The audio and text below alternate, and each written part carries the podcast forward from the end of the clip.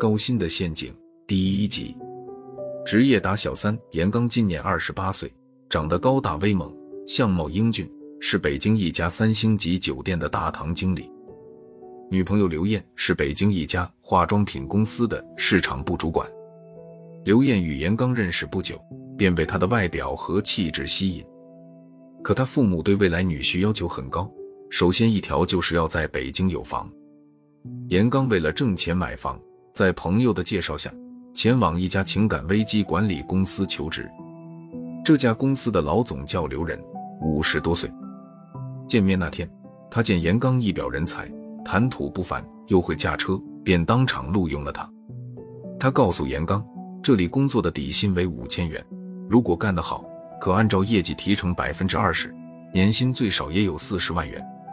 严刚听了，心里一喜，决定全力发挥自己的潜能。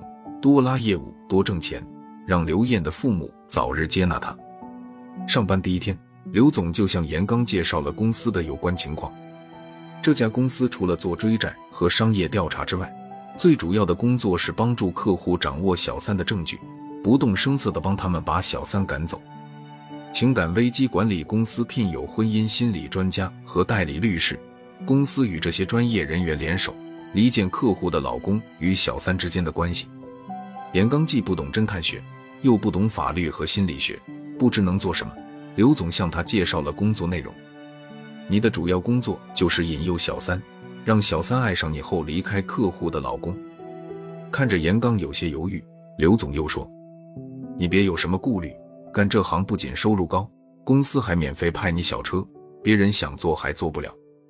你外形条件好，体格强健，如果你干得好，两年就可以买房。”严刚本想对女友直说这事，但转念一想，这种事他无论如何也不会同意，便撒谎说：“我找到了一份新工作，月薪一万元，但随时要出差，昼夜工作。”刘艳听了不解地问道：“你找的什么工作啊？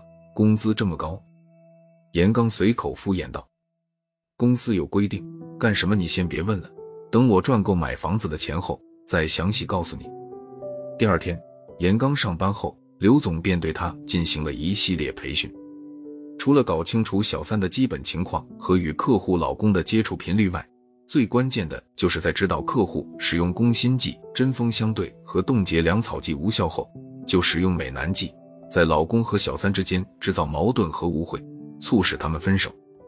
另外，还得指点客户如何在老公的手机里安装窃听软件，神不知鬼不觉地掌握老公的所有行动。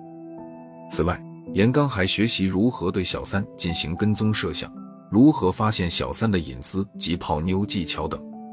他的工作目的就是想方设法勾引小三，直到小三移情别恋，待客户的家庭危机解除后，他再像空气一样消失。严刚担心这样做涉嫌违法，打算放弃。可是刘总告诉他，这一笔业务收费十多万元，你赶走一个小三就可获得三四万元酬劳。再说，你这在是帮助别人挽回婚姻。我们还聘有专职律师，保证不会有事。培训结束当天，刘总就预支给了严刚一万元，还带着严刚出外为其置办了一身行头。从商场出来，严刚俨然变成了一个大佬，身着杰尼亚西装，脚蹬鳄鱼皮鞋，手里拿着上万元的皮包。